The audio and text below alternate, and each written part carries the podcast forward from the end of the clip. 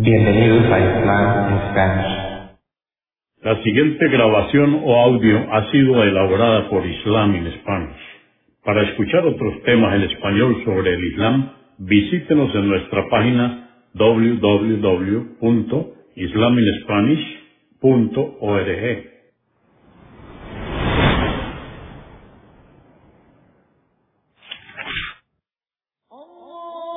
Bismillah ar-Rahman rahim En el nombre de Alá el Clemente, el Misericordioso. Todas las alabanzas pertenecen a Alá, subhanahu wa ta'ala.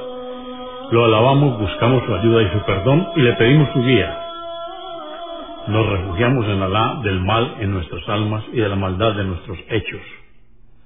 A quien Alá guíe, nadie podrá desviarlo. Y a quien Alá, subhanahu wa ta'ala, desvíe, nadie podrá guiarlo. Atestiguo que nadie merece ser adorado excepto Alá, quien no tiene asociados, y atestiguo que Muhammad, la paz de Dios con él, es su siervo y mensajero. La llave para comprender el Islam. El autor es Abdul Rahman Abdul Karim H.H. Es una traducción al español por la profesora Lorena Lara. El doctor Ahmed Turkistani, profesor asociado de la Universidad Imam, investigador y disertante sobre el Islam y el diálogo interreligioso en Riyadh, Arabia Saudita, nos hace la siguiente presentación de este tema, la llave para comprender el Islam. Todas las alabanzas son para Alá y que la paz y las bendiciones de Alá sean sobre su profeta Muhammad, sus compañeros y seguidores, hasta el día de la resurrección. Me complazco en presentar este nuevo escrito por el erudito e investigador, el señor Abdurrahman H. Este no es un libro igual a los demás en su categoría. Este libro habla sobre el Islam, pero al mismo tiempo trata una gran cantidad de otros temas. No es necesario leerlo todo de corrido. Puede disfrutar de los hechos, datos e ideas de uno o más temas mencionados en esta especie de libro revista. La religión natural de Dios Todopoderoso es muy clara en sus fuentes, es decir, el Corán y las tradiciones del profeta Muhammad, la paz sea sobre él. A pesar de esto, mucha gente no lee sobre el Islam con la mente abierta. Existen incontables falsas acusaciones sobre el Islam. Hay quienes piensan que si un musulmán hace algo mal, debe ser que el Islam se lo ordena, y no es así. Dios no incita a la gente a hacer el mal, ni a cometer delitos, ni a provocar el sufrimiento de nadie.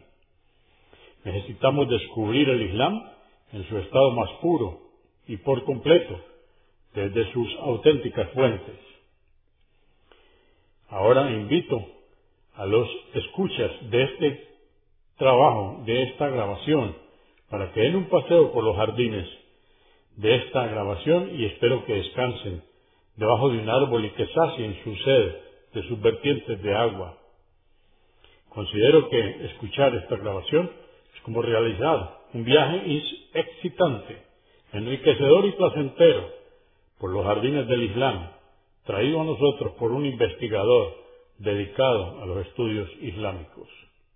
El profesor Kamal Hassan Ali, jefe del Departamento de Investigación y Desarrollo de la Asociación Canadiense de Divulgación Islámica, en la Facultad del Estado de Westfield, Westfield, Estados Unidos.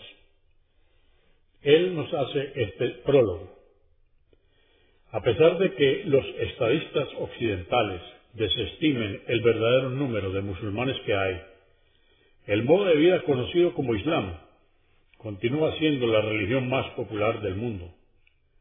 La disponibilidad de información certera sobre el Islam, que habla de la necesidad que tienen tanto los musulmanes practicantes como quienes están interesados en el Islam, ha luchado por seguir el ritmo de una comunidad en expansión constante.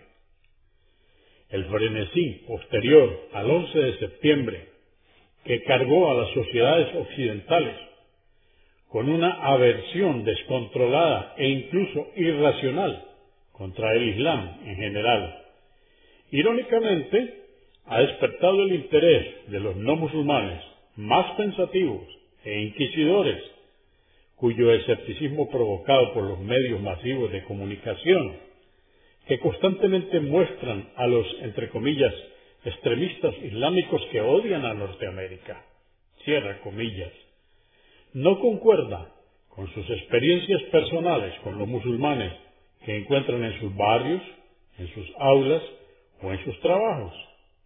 En consecuencia, estas personas buscan la verdad sobre esta religión y se ponen a trabajar por cuenta propia para encontrar las respuestas a las preguntas que son ignoradas por los medios populares o que se les da un giro familiar que asegura una información errónea.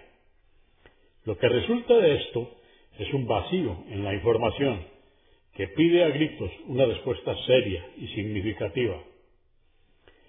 Abdurrahman H.H., en su compendio innovador, La llave para comprender el Islam, no solo ha cubierto esta necesidad, sino que también ha introducido un formato único, que es fácil de leer y a la vez en un estudio exhaustivo sobre el Islam. El renacer del Islam que acompañó a los musulmanes que se liberaron del yugo del colonialismo de mediados del siglo XX no sufrió la escasez de estudiosos destinados a consolidar las nuevas libertades fundacionales enmarcadas en el libro misericordioso de Dios y en las tradiciones de su noble profeta. La paz de Dios sea con él. Ciertamente, la sabiduría de estos pioneros musulmanes ayudó a reconstruir las bases que albergan a los movimientos islámicos que resurgen hoy en día. Pero muchos, si no todos, estos tratados islámicos, bien definidos, están escritos en un lenguaje y un estilo que atrae a quienes en su mayor parte ya son musulmanes o están acostumbrados a dialogar en términos académicos complejos. La llave para comprender el Islam que propone H. es un libro sencillo, que es el que nos da el tema de hoy, que ofrece abundante información que es reveladora para quienes no son musulmanes y buscan de manera clara y concisa entender qué es y qué no es el Islam. Y a la vez provee un inventario sumamente bien organizado de las tradicionales perspectivas sobre la fe, la adoración y los asuntos sociales que practican los musulmanes. Claramente, este enfoque, que ofrece información crítica sobre el mensaje del Islam, brinda una oportunidad fresca y atrayente para presentar el Islam y al mismo tiempo mantener inmutables los inmaculados principios de la fe. La llave para comprender el Islam combina la mirada perspicaz y entendida de un estudioso con la empatía de un investigador social consciente.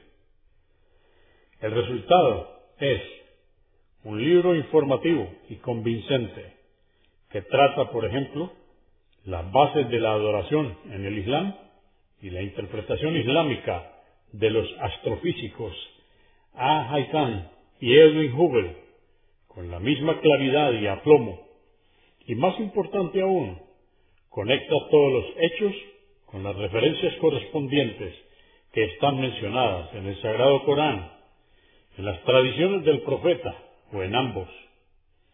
La amplitud y la profundidad del tema tratado es verdaderamente notable y da testimonio del enorme talento y la gran sagacidad del autor. En sus contenidos su estilo, su contribución singularmente importante para el diálogo global sobre religión en la vida contemporánea, la llave para comprender el Islam se ubica entre los trabajos más importantes de su género. Redefine el contorno de esta discusión al mismo tiempo que establece métodos mejorados para iluminar las bases islámicas de la ciencia y la cultura europea es un trabajo ciertamente fundamental que tal vez pueda influenciar a la próxima generación de musulmanes que elijan sembrar los campos de cosecha para presentar el Islam como el trabajo de sus vidas. Rogamos por la aceptación universal de esta ofrenda llena de recompensa y rogamos a Dios, el Todopoderoso, el único, el sublime, para que empape a los musulmanes con el fervor de la fe y que los no musulmanes aprovechen la guía y el conocimiento de lo mejor de este mundo y de lo mejor en la vida por venir.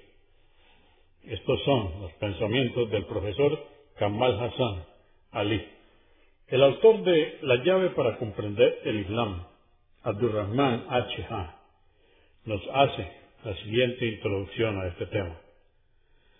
Comienzo en el nombre de Dios, el más clemente, el más misericordioso.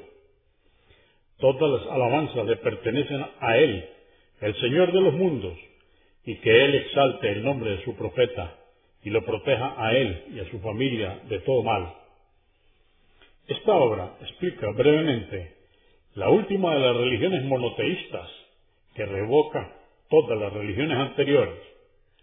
De acuerdo con las últimas estadísticas, el Islam es la religión de más de 1.500 millones de seguidores en todo el mundo. La gente acepta el Islam en gran número, a pesar de que quienes llaman al Islam reciben subsidios insuficientes y poco apoyo moral para hacerlo. Además, son pocos los casos que se conocen de quienes abrazan el Islam y luego se dedican solo a la religión. Antes de leer este libro, o sea, de escuchar también esta grabación, debes saber que el Corán no es un libro de ciencias. En el Islam, el conocimiento y los eruditos son altamente apreciados y prestigiosos dentro de la sociedad musulmana. El Corán es la ley básica que traza los detalles de la vida del musulmán. En él se mencionan aspectos políticos, sociales, económicos y morales. Mi objetivo, nos dice Abdurrahman Achehan, en este trabajo no es ligar cada hallazgo científico moderno que el hombre ha descubierto a un verso del Corán He mencionado algunos hechos científicos en esta obra meramente para aclarar que existen versos del Corán que contienen información científica con una precisión que sólo ha podido descubrir recientemente la ciencia moderna. Te invito a escuchar esta obra para contemplar los signos de Dios y para esforzarte en aprender la verdadera religión de Dios, el Islam. La palabra que se usa en el Corán para referirse a Dios es Rad. No existe un vocablo exacto que signifique Rad en el idioma español. Significa el creador, el formador, el sustentador, del cual todas las criaturas dependen para subsistir, quien da la vida y provoca la muerte. La palabra que se traduce como religión es din, que en árabe se refiere comúnmente al modo de vida, tanto pública como privada. Es un término que incluye varios significados, acto de adoración, práctica de la política y también un detallado código de conducta que incluye la higiene o las etiquetas sociales.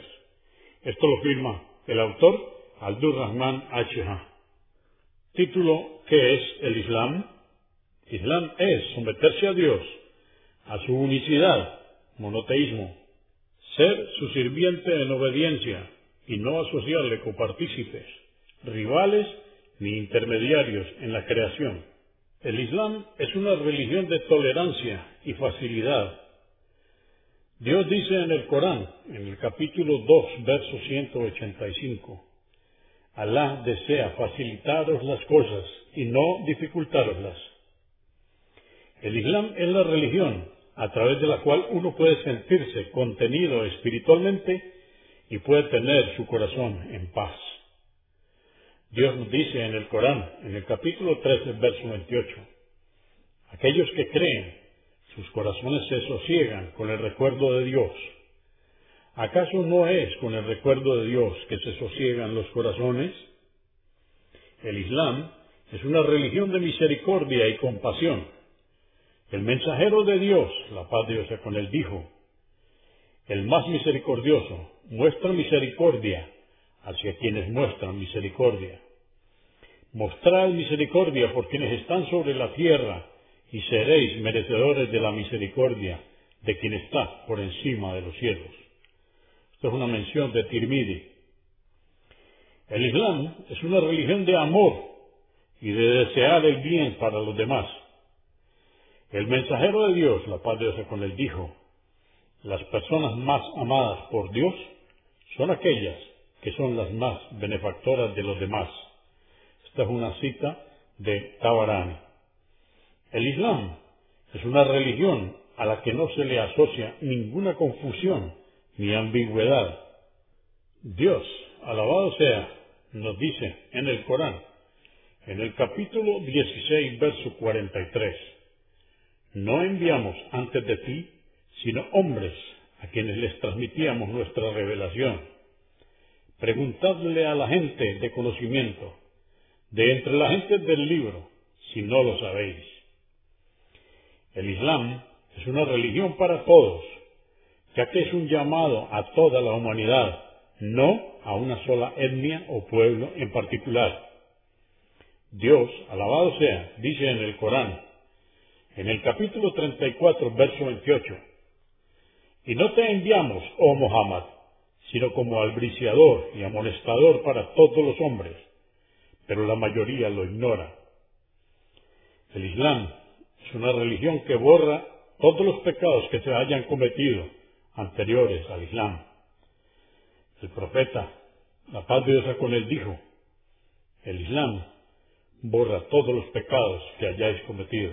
Es una cita de Muslim. El Islam es una religión completa y perfecta que revoca todas las revelaciones anteriores a él y es la última religión. Dios, alabado sea, dice en el Corán, en el capítulo 5, verso 3, Hoy os he perfeccionado vuestra religión, he completado mi gracia sobre vosotros y he dispuesto que el Islam sea vuestra religión. El Islam comprende una serie de actos de adoración, entre los cuales algunos son verbales, otros son físicos y otros son de credo. Estos actos de adoración juegan un papel muy importante a la hora de refinar nuestros modales, purificar nuestras almas, corregir nuestros errores y mantener la integridad y la unidad de la sociedad musulmana. Pregunta, ¿Qué se dice del Islam? W. Montgomery Watt, en su libro ¿Qué es el Islam?, dijo, el prejuicio es la única dificultad que tiene un alumno europeo o norteamericano que estudia el Islam. Ni bien comienza a describir el Islam como la religión del Corán o la religión de los 400 millones de musulmanes. Introduce una categoría que no es la adecuada la categoría de, entre comillas, religión. Porque, ¿qué significa religión para el mundo occidental? En el mejor de los casos, para el hombre común, significa una forma de pasar una hora, más o menos, los domingos, en una práctica que le brinda cierto apoyo y fuerza para lidiar con los problemas de la vida diaria, que lo incita a ser amistoso con los demás y para permanecer o mantener un estándar sexual apropiado. Tiene muy poco o nada que ver con el comercio, la economía, la política o las relaciones industriales. En el peor de los casos, incita a tener una actitud complaciente en los individuos más prósperos y produce suficiencia. El europeo común puede incluso llegar a considerar que una religión es un narcótico desarrollado por los explotadores de gente para mantenerlos bajo su yugo. ¿Cómo difiere de la connotación que tiene para los musulmanes? El verso, capítulo 3, verso 19 del Corán dice, ciertamente para Dios la religión es el Islam. La palabra que se traduce como religión en árabe es din, que se refiere a toda una forma de vida. No es un tema privado e individual que solo trata las periferias de la vida, sino que trata tanto lo privado como lo individual, algo que atraviesa todos los aspectos de la sociedad, del modo tal que los hombres sean conscientes de lo que hacen. Está todo incluido en un dogma teológico, la forma de adorar a Dios, la teoría política y un detallado código de conducta que incluye temas que los europeos clasificarían como de higiene y etiqueta social. Título Los pilares del Islam. Los actos de adoración físicos y verbales son los pilares del Islam, a saber, primero, el testimonio de fe, shahadatan, es atestiguar que no hay Dios más que Dios y que Muhammad es su siervo y mensajero. Este testimonio es la clave para ser musulmán. La primera parte del testimonio significa que A. Dios es el creador de todo lo que existe. B. Dios es el dueño de todo lo que existe y el que dispone todos los asuntos. C. Dios es el único que merece ser adorado. La segunda parte del testimonio significa que A. Obedecer al mensajero en lo que él ha ordenado. B. Creer en todo lo que él ha dicho. C. Abstenerse de todo lo que él ha prohibido. D. No adorar a Dios de una forma que él no haya legislado. Pregunta. ¿Quién es el mensajero del Islam? Es Abu Qasim Muhammad, el hijo de Abdullah, hijo de Abdul Mutalib, hijo de Hashim. Pertenecía a la tribu árabe de los Qurayshíes, cuyos ancestros llegan hasta Adnan, uno de los hijos de Ismael, el profeta de Dios. Ismael era el hijo de Abraham, que fue mensajero de Dios, que Dios lo alabe. Nació en el año 571 después de Cristo en la honorable ciudad de la Meca. La Meca era el centro religioso de la península arábiga, ya que albergaba a la Caba, que fue construida por Abraham y su hijo Ismael. Incluso, mucho antes de recibir la revelación, lo llamaban el fidedigno, ya que era reconocido entre la gente como alguien digno de confiar, y le dejaban a cargo sus posesiones cuando salían de viaje. También era conocido como el veraz, ya que sabían que siempre decía la verdad. Nunca mintió ni traicionó. Siempre le deseaba el bien a la gente. Recibió la primera revelación cuando tenía cuarenta años e inmediatamente se lo contó con aprensión a su esposa Hadilla, que Dios esté complacido con ella. Le dijo, en verdad temo por mí. Hadilla respondió, no por Dios. Dios nunca te humillará. Ciertamente tú mantienes los lazos familiares, cargas con los problemas de los demás, le das de tus riquezas a quienes no tienen nada, honras y alimentas a tus invitados y siempre brindas tu apoyo cuando más se necesita. Es una cita de Bukhari. Permaneció en la Meca por trece años después de ese episodio, invitando a la gente a creer en la unicidad de Dios. Luego emigró a la ciudad de Medina e invitó a sus habitantes a entrar en el Islam y todos aceptaron. Allí Dios le reveló el resto de las legislaciones de la religión. Regresó y conquistó Meca ocho años después de su migración y murió a la edad de 63 años, luego de que Dios le hubiera revelado el Corán en su totalidad. Todas las legislaciones de la religión fueron perfeccionadas y completadas, y la mayoría de las naciones árabes aceptaron el Islam. Pregunta, ¿qué dicen de Mohammed? La paz de Dios sea con él. George Bernard Shaw, en El Islam Genuino, dijo, siempre he tenido una gran estima por la religión de Mohammed, por su maravillosa vitalidad. Es la única religión que parece tener esa capacidad de asimilar todas las fases cambiantes de la existencia humana que la hace adaptarse a cualquier época. Yo mismo he profetizado sobre la fe de Mohammed, que sería aceptada en el futuro, como es aceptada en Europa hoy en día. Los eclesiásticos medievales, ya sea por ignorancia o por fanatismo, pintaron al Islam con los colores más oscuros. Para ellos, Mohammed era el anticristo.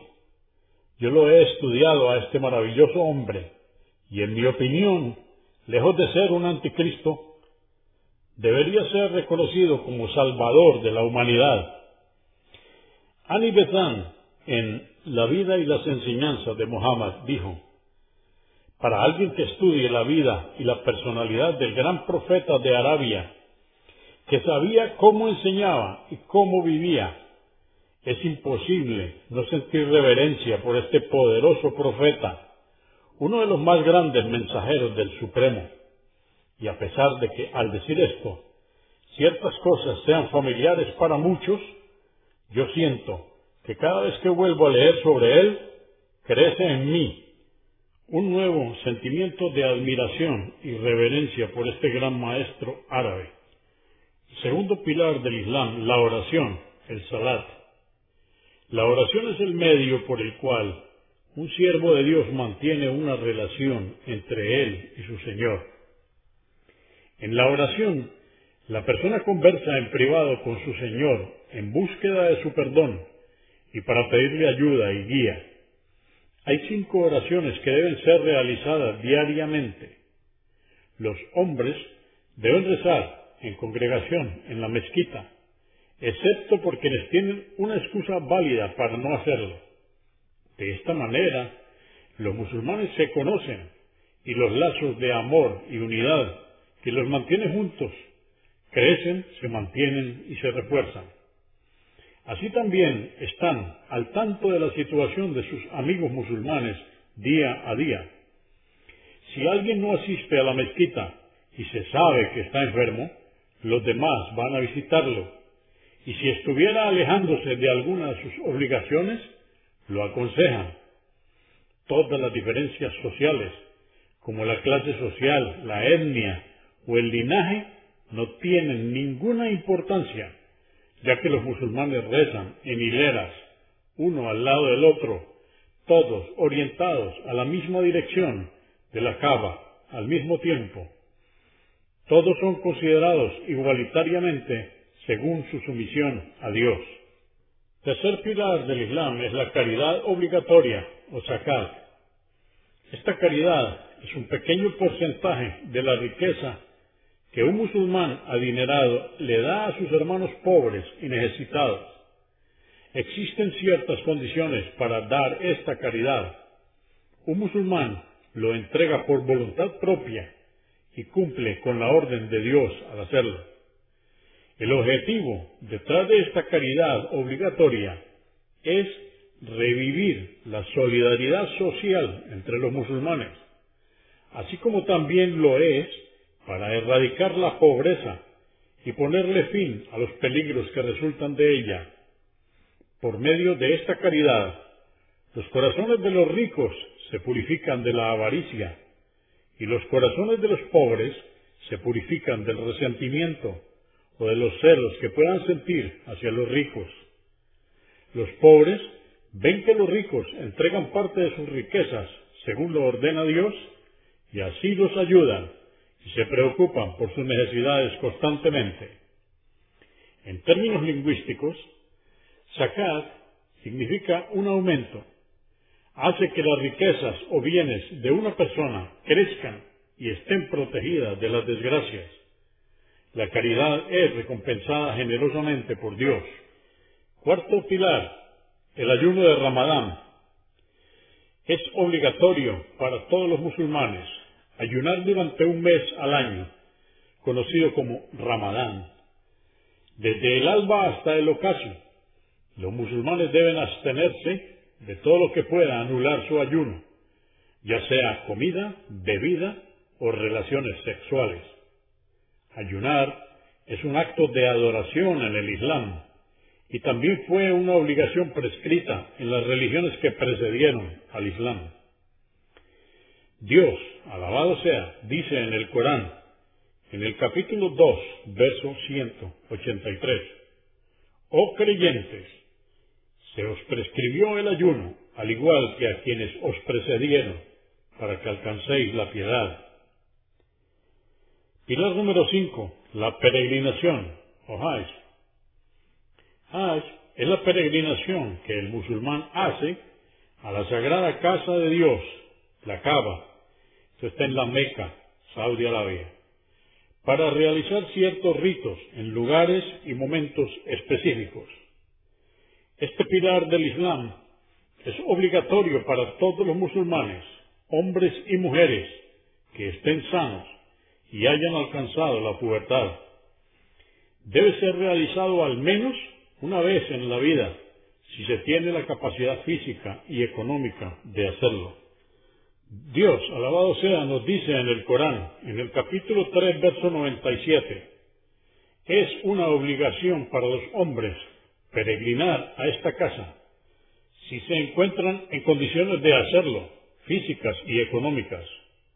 Y quien niegue lo que Dios ha prescrito, sepa que Dios prescinde de todas las criaturas. Esto está, repito, en el capítulo 3, verso 97. La peregrinación es el encuentro islámico más grande. Los musulmanes de todas las partes del mundo se juntan en el mismo lugar al mismo tiempo todos aclaman al mismo Dios, llevan puesta la misma vestimenta y realizan los mismos rituales. No existe ninguna diferencia entre ricos y pobres, gente de la nobleza y gente del pueblo, blancos y negros, árabes y no árabes. Todos son iguales ante Dios. Lo único que los diferencia es su piedad o taqwa. La peregrinación es un evento que enfatiza la hermandad de todos los musulmanes y la unidad de sus deseos y sentimientos. Los pilares de la fe, los actos de adoración relacionados al credo islámico, se llaman los pilares de la fe, entre paréntesis, imán, y son los siguientes. Primero, creer en Dios. Creer en Dios implica creer en su existencia y que Él es el único que merece ser adorado. No tiene copartícipes en la creación, no tiene iguales ni rivales en su señorío. Rubivilla, monoteísmo, ulujilla, y en sus bellos nombres y atributos. Él es el creador de todo lo que existe, su dueño y quien dispone de todos los asuntos. Solo aquello que Él desea que suceda, sucede. Y Él es el único que merece ser adorado. Dios, alabado sea, dice en el Corán, Di, oh Muhammad, Él es Dios, la única divinidad. Dios es el absoluto, de quien todos necesitan, y Él no necesita de nadie. No engendró, ni fue engendrado. No hay nada ni nadie que se asemeje a él. Este es el capítulo 112 del Corán. Segundo, creer en los ángeles de Dios. Es creer que los ángeles existen. Nadie sabe la cantidad exacta que hay, excepto Dios. Él los creó para que lo adoren. Dios, alabado sea, dice en el Corán, el Mesías no menosprecia ser un siervo de Dios, como tampoco los ángeles allegados. Esto está en el capítulo 4, verso 172. Los ángeles no tienen ninguna cualidad específica de Dios, ni son sus hijos ni sus hijas, sino que Dios los ha creado para que realicen ciertas tareas específicas.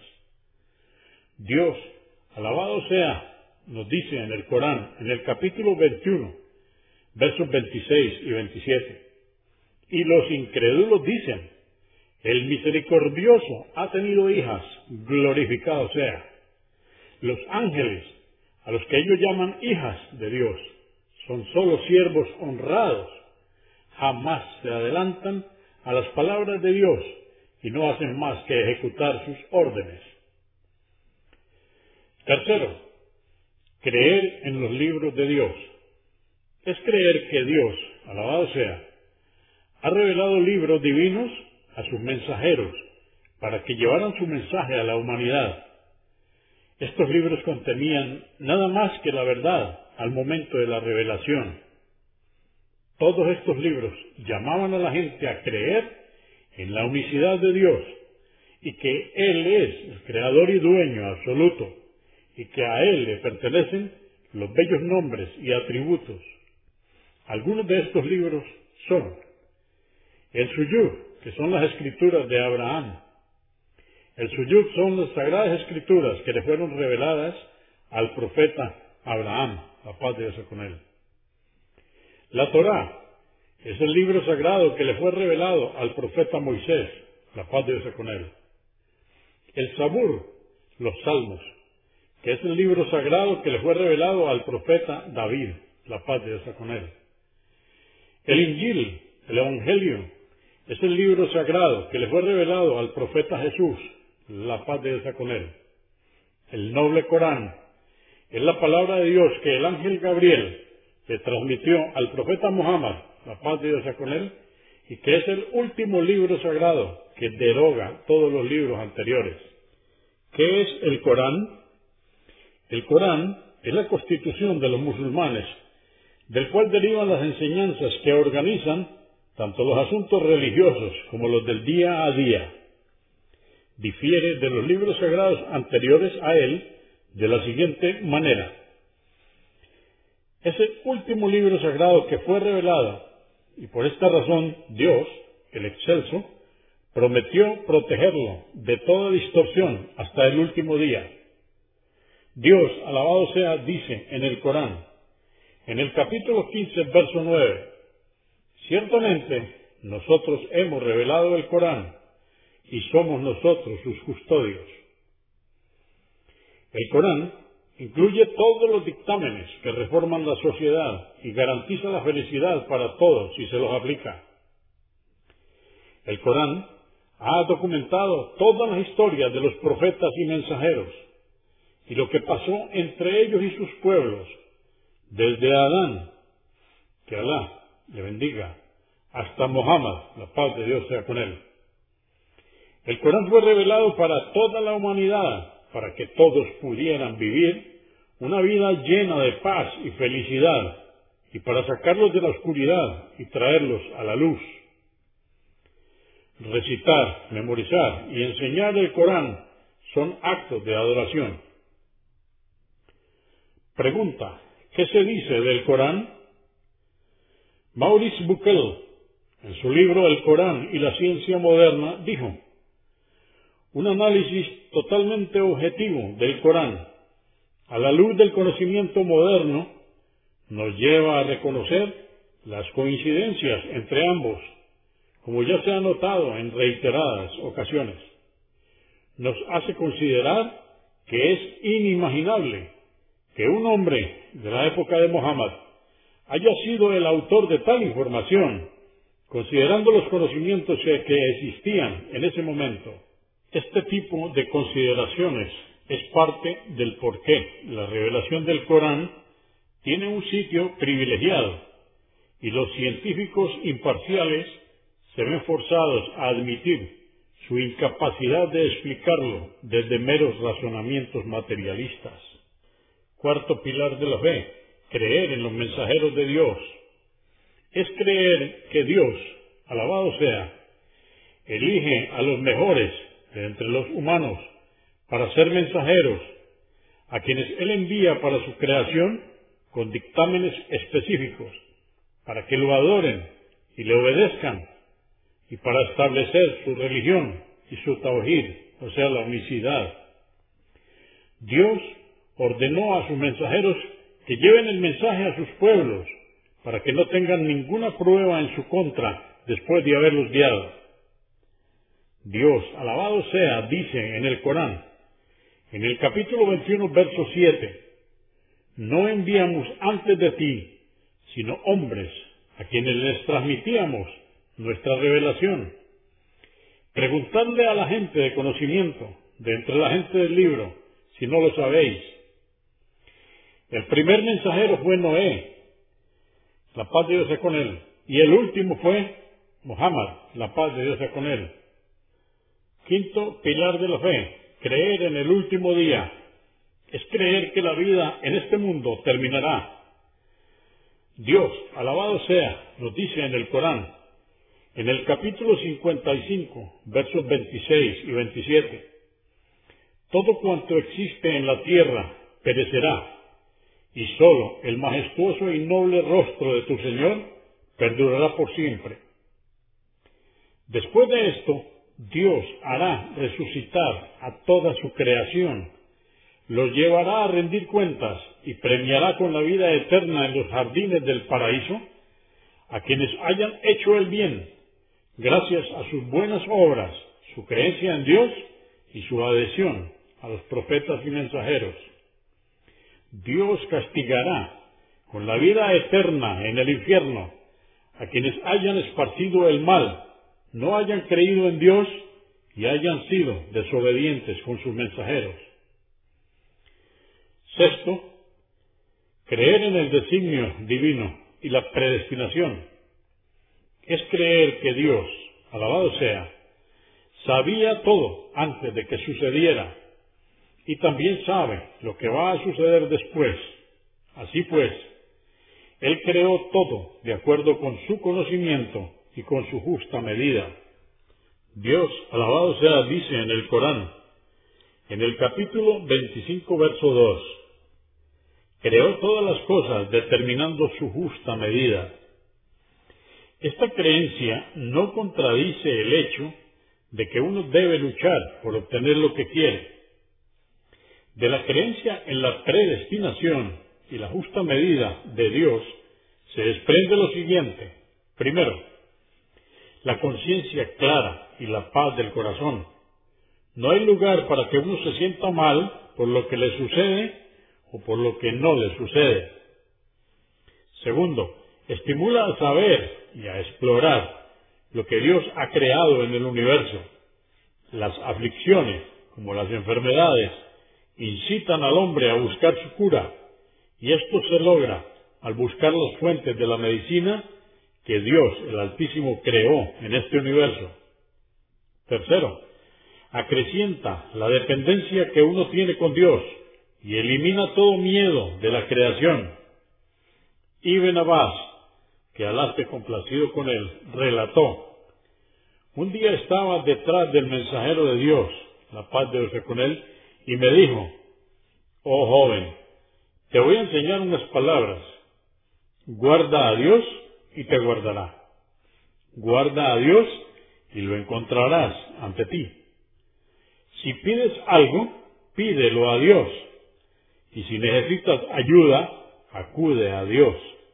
Y conoce que si todo el pueblo se reúne para beneficiarte en algo, no te beneficiarán excepto en lo que Dios ha escrito para ti. Y si se reúne para perjudicarte en algo, no te perjudicarán, salvo en algo que Dios haya escrito sobre ti. Las plumas se han levantado y las hojas se han secado. Esta es una cita de Tirmide. Los objetivos fundamentales del Islam. Primero, preservar la libertad de practicar el Islam. Segundo, preservar la vida. Tercero, preservar los bienes. Cuarto, preservar la lucidez mental. Quinto, preservar la familia. Sexto, preservar el honor. El profeta de Dios, Muhammad, la paz de Dios con él, dijo, ciertamente Dios ha hecho vuestras vidas vuestros bienes y vuestro honor inviolables, como hizo sagrado este día, el día de Arafat, durante la peregrinación. En este sagrado mes, el mes de Dhul el mes 12 del calendario islámico, en este sagrado lugar, la Meca y sus alrededores. Esta es una cita de Bukhari. Muhammad, la paz de Dios con él, también dijo, ¿queréis que os diga quién es un verdadero creyente? Una persona a quienes los demás les confían su dinero y su vida. El verdadero musulmán es aquel de cuya mano y lengua están a salvo los demás. El verdadero luchador en el camino de Dios es quien lucha contra los deseos internos de su ego para obedecer a Dios y el verdadero emigrante de la incredulidad hacia la fe es quien abandona los pecados y las malas acciones. Es una cita de Ibn Iván. Las etiquetas sociales, los buenos modales y la moral en el Islam. El Islam prohíbe todo mal y obscenidad, ya sea de palabra o de hecho. Dios, alabado sea, dice en el Corán, en el capítulo 7, verso 33, diles, mi Señor ha prohibido las obscenidades, tanto en público como en privado, los pecados, la opresión, la idolatría y decir acerca de Él lo que ignoráis. Repito, esto está en el capítulo 7, verso 33. Ordena y fomenta la buena moral y los buenos modales.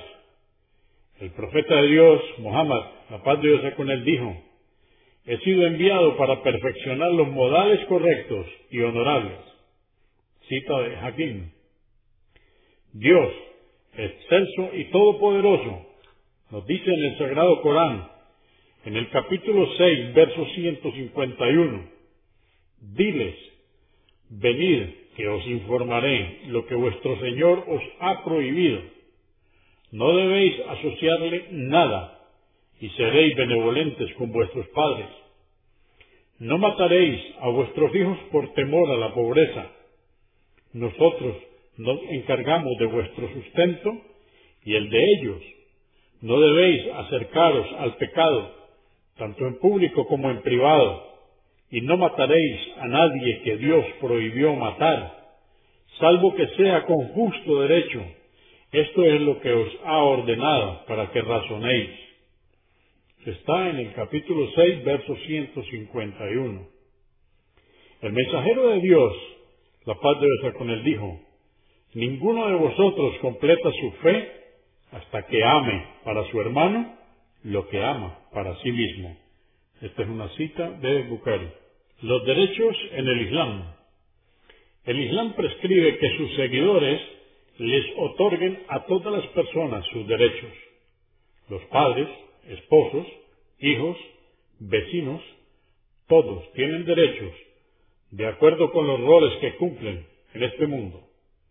De esta manera, los lazos mutuos se consolidan y se refuerzan entre los individuos de una sociedad musulmana.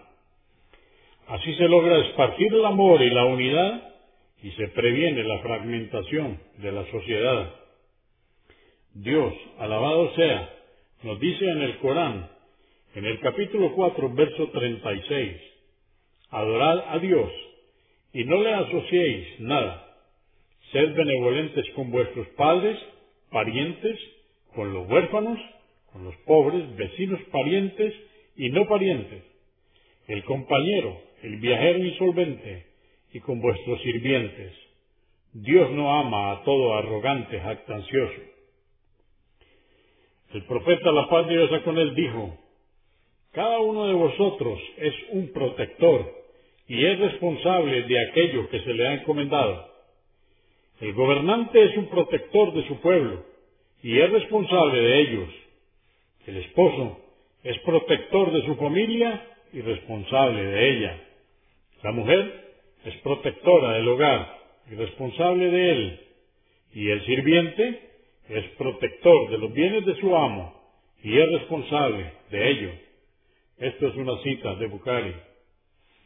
En el Islam, hasta los caminos por los que transita la gente tienen sus derechos y deben ser tenidos en cuenta.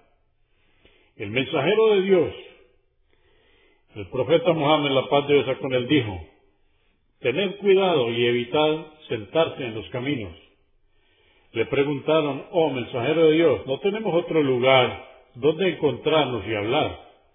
Entonces respondió, si debéis hacerlo, entonces dadle al camino su derecho. Preguntaron, ¿y cuál es el derecho que tiene el camino? El mensajero, la paz de Dios con él, respondió, recatad vuestras miradas, no provoquéis daño a otros, responded el saludo y exhortad el bien y prohibid el mal. Esta es una cita de Bucari. También los animales tienen derechos. Demostrar compasión por ellos y tratarlos bien es un medio para obtener el perdón de los pecados que uno haya cometido. Mohammed, la paz de Dios con él, el mensajero de Dios dijo, Mientras un hombre estaba de viaje por el desierto, tuvo mucha sed.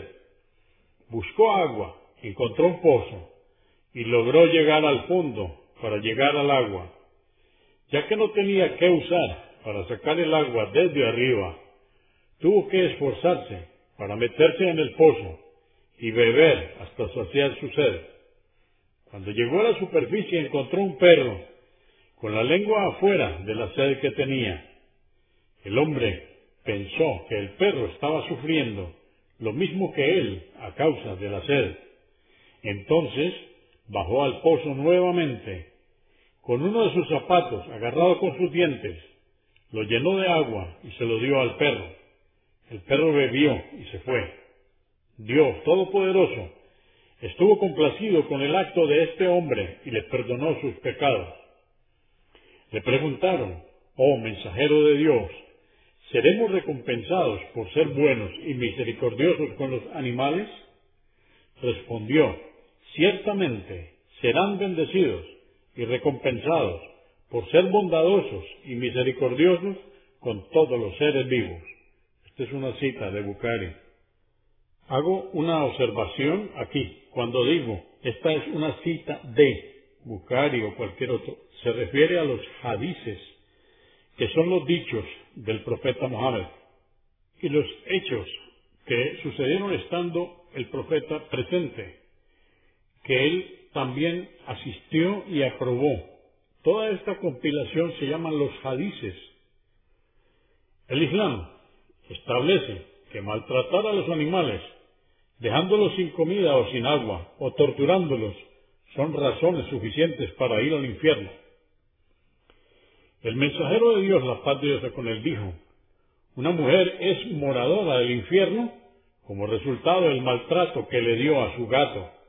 Lo dejaba atado y no le daba comida ni lo dejaba cazar a su alrededor. Esta es una cita de Bukhari. Si esta es la misericordia que el Islam muestra por los animales, ¿cuánta más misericordia demostrará por los seres humanos a quienes Dios ha preferido y honrado sobre todas las criaturas? Ahora iniciaremos un segmento de diez puntos. La pregunta es, ¿qué sabes sobre? El primero es, ¿qué sabes sobre la cava? Cuando Ismael, hijo de Abraham y Agar, nació, la primera esposa de Abraham, Sara, se puso celosa y le pidió a Abraham que los alejara de ella. Dios, el excelso, inspiró a Abraham que lo llevase a la Meca. Allí los iba a visitar de vez en cuando. En una ocasión, Abraham estuvo alejado por un tiempo prolongado y cuando regresó a visitarlos, vio a su hijo Ismael tirando flechas cerca del pozo de Sansán. Cuando lo vio, lo abrazó y le dijo, Oh Ismael, Dios me ha encomendado construir una casa aquí. Juntos levantaron las paredes de la casa de Dios. Ismael trajo las rocas y Abraham las ordenó. Cuando las paredes estuvieron un poco altas, Abraham puso una roca para subirse y ambos, padre e hijo, suplicaron a Dios, oh Dios, acepta lo que hicimos. Ciertamente tú eres quien todo lo oye y todo lo ve. Los musulmanes de todas partes del mundo se orientan hacia la cava durante la oración. La cava es la primer casa de Dios. Dios, alabado sea, nos dice en el Corán, en el capítulo 3, verso 96, Ciertamente, la primera casa erigida para los hombres es la de vaca, o sea, la cava. En ella hay bendición y guía para la humanidad. Es un símbolo de la unidad de los musulmanes. Los musulmanes se orientan hacia la cava con sus corazones y con sus cuerpos. Dios, alabado sea, nos dice en el Corán, en el capítulo 2, verso 115, donde quiera que dirijáis vuestros rostros, allí está el de Dios, quien os observa. Dios es vasto, omnisciente. Repito, es capítulo 2, verso 115. Cuando los musulmanes circunvalan alrededor de la casa, no están adorándola, sino que adoran a Dios únicamente. Dios, alabado sea, nos dice en el Corán, en el capítulo 106, versos 3 y 4, que adoren pues al Señor de esta casa, la cava, y le agradezcan por haberles proveído el sustento para que pudieran saciar el hambre y haberles dado seguridad. está en el capítulo 106, versos 3 y 4. ¿Qué sabes sobre la piedra negra? Después que Abraham, la paz de Dios con él, terminó de erigir la cava, faltaba una piedra para completarla, así que le pidió a Ismael que buscara alguna. Buscó por todos los lados y cuando regresó, vio que su padre ya había colocado la piedra que faltaba. Entonces le preguntó, Oh padre, ¿dónde conseguiste esta piedra? Le respondió, el ángel Gabriel me la trajo del paraíso. Y así se completó la construcción de la cava. Cuando esta piedra descendió del paraíso, era más blanca que la leche. El profeta, la paz de Dios con él, dijo, la piedra negra fue enviada desde el paraíso y era más blanca que la leche, pero se puso negra por los pecados del hombre. Esta es una cita de Tirmide.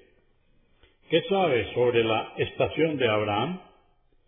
El profeta, la paz de Dios con él, dijo, la esquina de Yemen y la estación de Abraham son dos piedras preciosas del paraíso, y si no hubiera sido que Dios les quitó su luz, hubieran iluminado todo lo que existe entre el este y el oeste.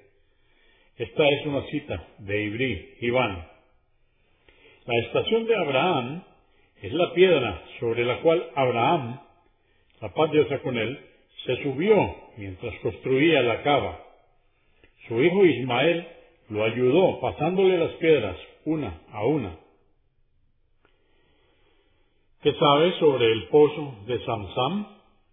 Abraham la paz de Dios con él, llevó a Agar y a su hijo Ismael a un lugar cerca de la cava y los dejó debajo de un árbol en Sam Nadie vivía en la Meca en ese entonces. Y aún así, Abraham, la paz de Dios con él, los dejó allí, dejándoles algunos dátiles y un poco de agua. De allí, en más, se encaminó a su hogar la madre de Ismael lo siguió diciéndole, Oh Abraham, ¿a dónde vas? No hay nadie más de quien disfrutar su compañía, ni hay nada que podamos disfrutar aquí. Le repitió lo mismo una y otra vez, pero él no se volteó a mirarla. Luego ella le preguntó, ¿fue Dios quien te ordenó hacer esto? Respondió que sí. Y entonces ella le dijo, entonces él no nos abandonará. Abraham, la paz de Dios con él, siguió su camino. Y cuando llegó a una colina donde ya no lo podían ver, se orientó hacia la cava e invocó a Dios, diciendo, esto está en el Corán, en el capítulo 14, verso 37. Oh Señor nuestro, por cierto que yo he establecido parte de mi descendencia en un valle árido de poca vegetación, la Meca, junto a tu casa sagrada, para que, oh Señor nuestro, practiquen la oración, infunde en los corazones de los hombres amor por ellos y susténtalos con frutos para que sean agradecidos. Está en el Corán, capítulo 14, verso 37. Agar, amamantó a Ismael y bebió el agua que tenía. Cuando el agua se terminó, tuvieron mucha sed y vio cómo su hijo agonizaba y lloraba. Entonces salió corriendo hacia una colina, que era la colina de Zafa. Se subió a lo alto y trató de ver si encontraba a alguien, pero no había nadie. Luego bajó y cuando llegó al valle, se arregló la ropa y corrió de un lado a otro, desesperada, hasta que llegó a la colina de Marwa. Miró atentamente, con la esperanza de encontrar a alguien, pero tampoco había nadie allí. Corrió de esta manera siete veces.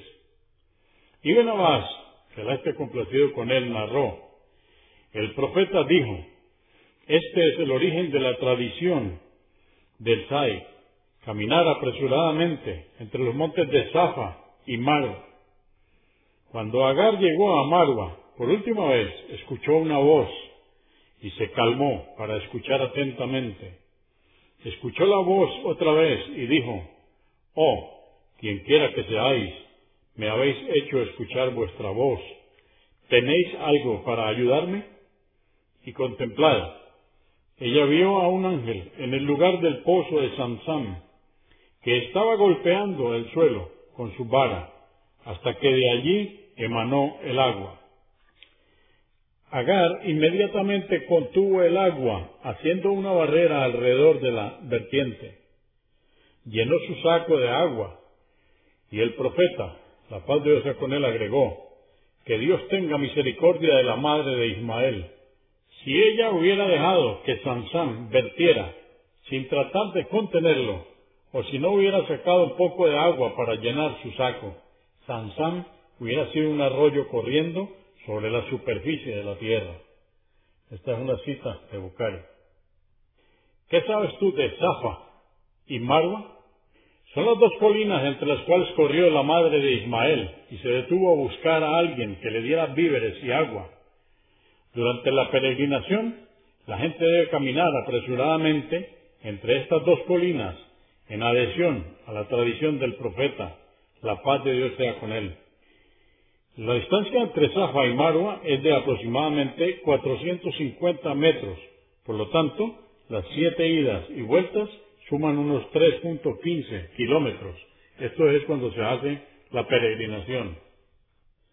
¿Qué sabes sobre Yamarat? Son los lugares donde Satanás se acercó a Abraham cuando dejó a su esposa e hijo en la Meca para hacerlo dudar de seguir las órdenes de Dios tomó Abraham unas cuantas piedras con las que apedreó a Satanás. Durante la peregrinación, o los musulmanes tiran piedras a estos pilares en adhesión a la tradición de su padre, Abraham. Proclaman a Satanás como un enemigo declarado que debe ser resistido, es decir, que se debe resistir los deseos satánicos, obedecer lo que Dios ha ordenado y abstenerse de lo que ha prohibido. ¿Qué sabe sobre las celebraciones islámicas del Eid? Los musulmanes tienen dos celebraciones al año. La primera es el Eid al-Fitr, que se festeja al finalizar el mes de Ramadán y marca la culminación del ayuno. Y la segunda es el Eid al-Adha, que se llama así porque los musulmanes buscan estar cerca de Dios, sacrificando un animal para comer, según la tradición de nuestro padre Abraham, la paz de Dios está con él. Él vio en un sueño que estaba sacrificando a su hijo Ismael, y los sueños de los profetas son verídicos. Así que estaba por sacrificar a su hijo, cuando Dios, alabado sea, le dijo, y le albriciamos con un niño, que sería paciente y tolerante. Y cuando éste alcanzó la pubertad, Abraham le dijo, Oh, hijito mío, ciertamente he visto en el sueño que te sacrificaba. Dime pues qué opinas. Dijo, Oh Padre mío, haz lo que te es ordenado. Por cierto, que me encontrarás, si Dios quiere, entre los pacientes. Y luego que ambos se resignaron, y lo echó sobre la frente para sacrificarlo, le llamamos, oh Abraham, has realizado tu visión. Y por cierto, que así retribuimos a los benefactores. Esto está en el Corán, en el capítulo 37, versos 101 a 105. ¿Qué sabes sobre la mezquita del profeta? Es la primera mezquita que se construyó en la era islámica. El profeta, la paz de Dios con él, fue enterrado en su casa, que linda con la mezquita, ya que a los profetas se los debe enterrar en el lugar donde mueren. Es meritorio saludar al profeta, la paz de Dios con él, cuando uno pasa por su tumba. ¿Qué sabe sobre el monte Gira? El profeta, la paz de Dios con él, solía pasar muchas noches seguidas en esta cueva. El ángel Gabriel le trajo la primera revelación mientras él estaba allí. Los musulmanes no deben ir allí, ya que el profeta, la paz de Dios con él, después de haber recibido su misión como tal, nunca regresó a esta cueva. ¿Qué sabe sobre la mezquita de la roca del domo? Abraham eligió para él un lugar de oración, donde sacrificaba a los animales para comer. Jacob, que alaste complacido con él, se subió allí y vio un pilar de luz por encima de él. Moisés, la paz de Dios con él, acampó allí con su gente durante el Taí, cuando estuvieron perdidos, entre paréntesis. David, la paz de Dios con él, construyó su lugar de oración allí, y el templo de Salomón, la paz de Dios con él, fue construido allí también. El profeta Muhammad, la paz de Dios con él, ascendió al paraíso desde allí durante el viaje nocturno. ¿Qué sabes sobre la mezquita de Aqsa? Es la segunda mezquita que se construyó en el mundo. Abu Dar, que la esté complacido con él, dijo, dije, oh mensajero de Dios, ¿Cuál es la primera mezquita que se construyó en el mundo? Respondió, la mezquita del Haram, la Meca. Entonces pregunté, ¿cuál es la segunda mezquita? Respondió, la mezquita de Aqsa. Pregunté, ¿y cuánto tiempo pasó entre la construcción de la primera y la segunda? Dijo, cuarenta años. Y cada vez que tengas que rezar, reza, ya que la tierra se ha hecho para realizar la oración. Esta es una cita de Muslim. Fue construida por el profeta Salomón, hijo de David, la paz de Dios con él, Abdallah ibn Amr ibn Alas, eh, que Alá esté complacido con él, narró que Amr ibn Alas dijo que el mensajero de Dios, la paz de Dios con él, dijo, después que Salomón, hijo de David, terminó de construir la mezquita Al-Aqsa, le pidió a Dios que le otorgara un reinado como ninguno que hubiera existido hasta entonces, y que fuera mejor que ningún otro en adelante, y que nadie viniera a esta mezquita a rezar en ella, excepto por aquellos que no tuvieran pecado. El profeta, la paz de Dios con él, dijo, dos de sus pedidos le fueron garantizados, y espero que se le garantice el tercero. Esta es una cita de Ibn Huzaima. Es la primera de las dos cuiblas, orientación para rezar, entre paréntesis, que el profeta, la paz de Dios con él, miraba cuando realizaba sus oraciones, y los musulmanes rezaban orientados hacia ella antes de que se les ordenara orientarse hacia la cava. Durante el viaje nocturno, el profeta, la paz de Dios con él, se detuvo en la mezquita de Al-Aqsa y desde allí ascendió al paraíso. Dirigió a los profetas en la oración durante su viaje. Esta mezquita es el tercer haram o santuario sagrado después de las de Meca y Medina.